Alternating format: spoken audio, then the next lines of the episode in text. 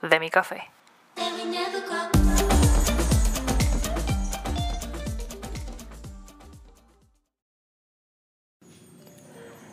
Saludos, mi nombre es Michelle y estas son Crónicas de mi café, donde comparto mis pensamientos, anécdotas, cosas curiosas y conversaciones con invitados mientras me tomo un cafecito. Pero este café no me lo tomo para despertarme, ni tampoco me lo tomo con prisa, ya que he descubierto que en el momentito que saco para disfrutar de un café, puedo pensar y expresarme mejor, sin tabú y sin miedo. Así que bienvenidos a Crónicas de mi café.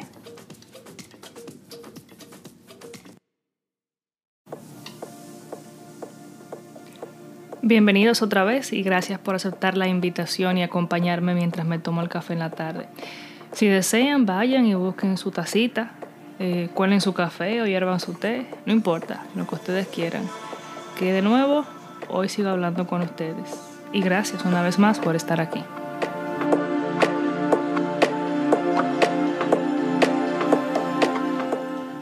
En mis dos episodios anteriores ah, me tomé el tiempo para contarles un poquito de quién era y quién soy. Lo digo así porque creo que he ido cambiando en algunos aspectos de mi vida, los cuales me han hecho diferente. Algunas cosas me han cambiado para bien y otras para mal, y lo admito. Creo que es normal, parte del crecimiento del ser humano. Pero esta vez quiero hablar un poco de cómo he estado lidiando con esto de la cuarentena. Yo estoy consciente que lo que cada uno hace con su tiempo y circunstancias es personal. Y mi, intención no es que nadie se sienta mal por la manera en que está afrontando la situación. Esto solamente es mi punto de vista y cómo yo la estoy enfrentando. Desde el 15 de marzo puedo decir que fue que empezó oficialmente la cuarentena aquí. No les niego que se sentía una atmósfera tensa y bien pesada yo diría que se sentía el miedo en el ambiente. Durante lo que quedó del mes de marzo, esta ciudad, Nueva York, que parecía una película de terror. Dios mío. Tuve en esas escenas cuando la ciudad está vacía, así desierta, que no se ve a nadie en la calle. A nadie, no pasa ni, ni un gato ni un perro pasa. No se oye ni un ruido, ni un camión, ni una bicicleta, nada. Es un silencio que da escalofrío. Y de repente sale un zombie de una alcantarilla y una cosa así como de esa manera para asustarte. así mismo que estaba el ambiente. Así mismo. Solamente que en vez de salir un zombie, lo que salía era el virus que te estaba, se estaba preparando para infectarte. Admito, yo nunca imaginé que algo así le fuera a pasar a esta ciudad. Y mira que yo no tengo mucho tiempo aquí. Y estoy segura que la gente que tiene tiempo o su vida en esta ciudad, en este sitio, o hasta nacieron aquí, jamás se hubiesen imaginado o pensado que un virus iba a paralizar la vida de tal manera. Hablando con un vecino de mi edificio, ese señor nació, creció y envejeció en esta zona de Queens. Y él me dijo que la única cosa que él entiende que detuvo la ciudad de Nueva York un par de semanas fue lo que pasó en septiembre 11, los ataques terroristas. Así que imagínate tú, es tan serio este asunto que ha logrado compararse a un ataque terrorista y ha logrado mandar a todos los humanos de castigo para su casa, sin importar quién tú seas, dónde vivas, tu cuenta en el banco, tu salud, no importa, todo el mundo para su casa, como un castigo. Así es que nos está tratando el virus.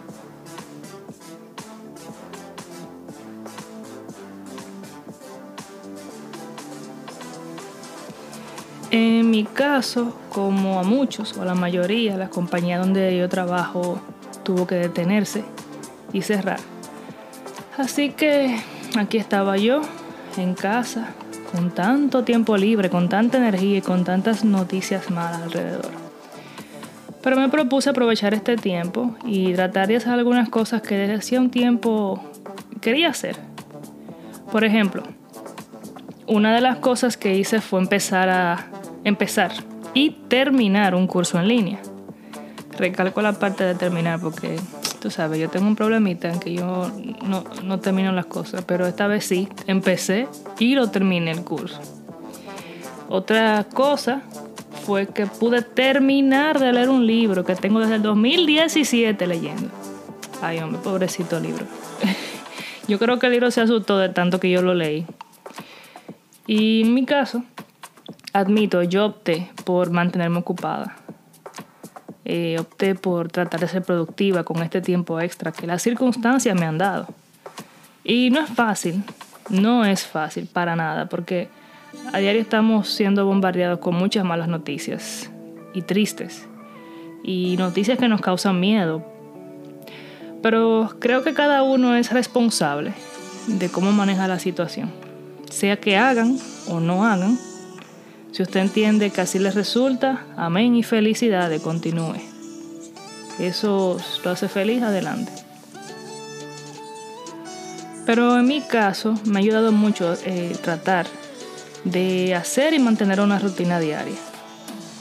Cosas tan sencillas como tener un horario para cocinar, para dedicarlo a cosas de trabajo, educación, eh, un horario para hacer ejercicio. Esas cositas me han hecho estar sana, mantenerme mentalmente sana, vamos a decirlo así, en esta situación que a todos nos está dando duro. Y lo digo así porque al principio cuando empezó esto, como que me descontrolé. Por ejemplo, ah, me puse a ver muchas series en Netflix y me puse a dormir en la tarde. Entonces me pasaba que cuando dormía en la tarde no tenía sueño la noche. Entonces me acostaba de madrugada viendo series o viendo películas. Entonces después me levantaba tarde como a las 11 o 12. Entonces, como que a mí a mi edad no me luce estar en ese ciclo vicioso. A un tinellito le puede lucir, porque imagínate, no tiene nada que hacer, no tiene responsabilidad en su casa. Pero a una mujer de treinta y pico de años no le luce estarse levantando a las 11 de la mañana, ¿no? Ni acotándose de madrugada viendo una película. E, eso no es lo mío. Ya a mí se me acabó el tiempo para eso. Cuando tenía que hacerlo, como que no lo hice. Entonces, por eso es que digo que tuve que hacerme un horario y he estado dispuesta a pegarme. Eh, porque considero que es la mejor manera, en mi caso, de mantenerme sana y coherente por, para no estar de tan mal humor o, o enojada con la vida o quejándome tanto. Es más, yo tengo un horario tan, pero tan estricto, que yo he sacado tiempo para beberme un café contigo. Pero siendo sincera, me gustaría saber de ti. Sí, tú el que me estás escuchando. ¿Qué tú has hecho en estos días? ¿Cómo has manejado este tiempo? ¿Qué has logrado? ¿O qué no has hecho? Siéntete libre, en serio, y escríbeme. Te voy a dar mi email. Mira, mi email es michelleaudiovisual.gmail.com Voy a repetirlo michelleaudiovisual.gmail.com o en el Instagram me pueden encontrar como arroba m, el número 3, t, media. Instagram arroba m 3t punto media.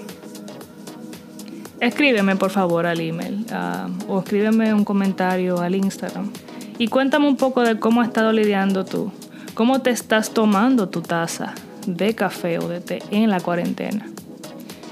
Y la semana que viene me estaré leyendo algunos de sus comentarios y algunas de sus cositas para animarnos mutuamente, porque realmente tengo mucho interés en saber en cómo las demás personas están afrontando esta situación. Y lo digo porque he visto personas que han tomado proyectos ah, y les está yendo bien, por lo menos están contentos.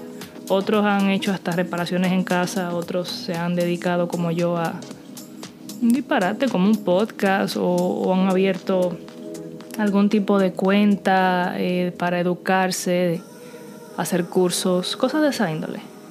Así que en serio, por favor, escríbanme y coméntenme qué están haciendo o cómo están lidiando con este tiempo libre en la cuarentena. Y les prometo de verdad que sí, que va a ser divertido.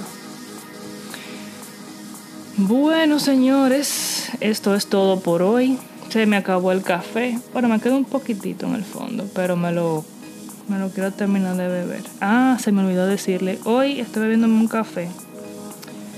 No es negro, es un café con crema o con cremora, como le decimos nosotros, con una sola de azúcar.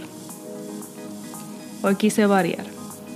Así que mil gracias por escuchar este episodio. Este es el número 3, la tercera taza, y dedicarme su valioso tiempo.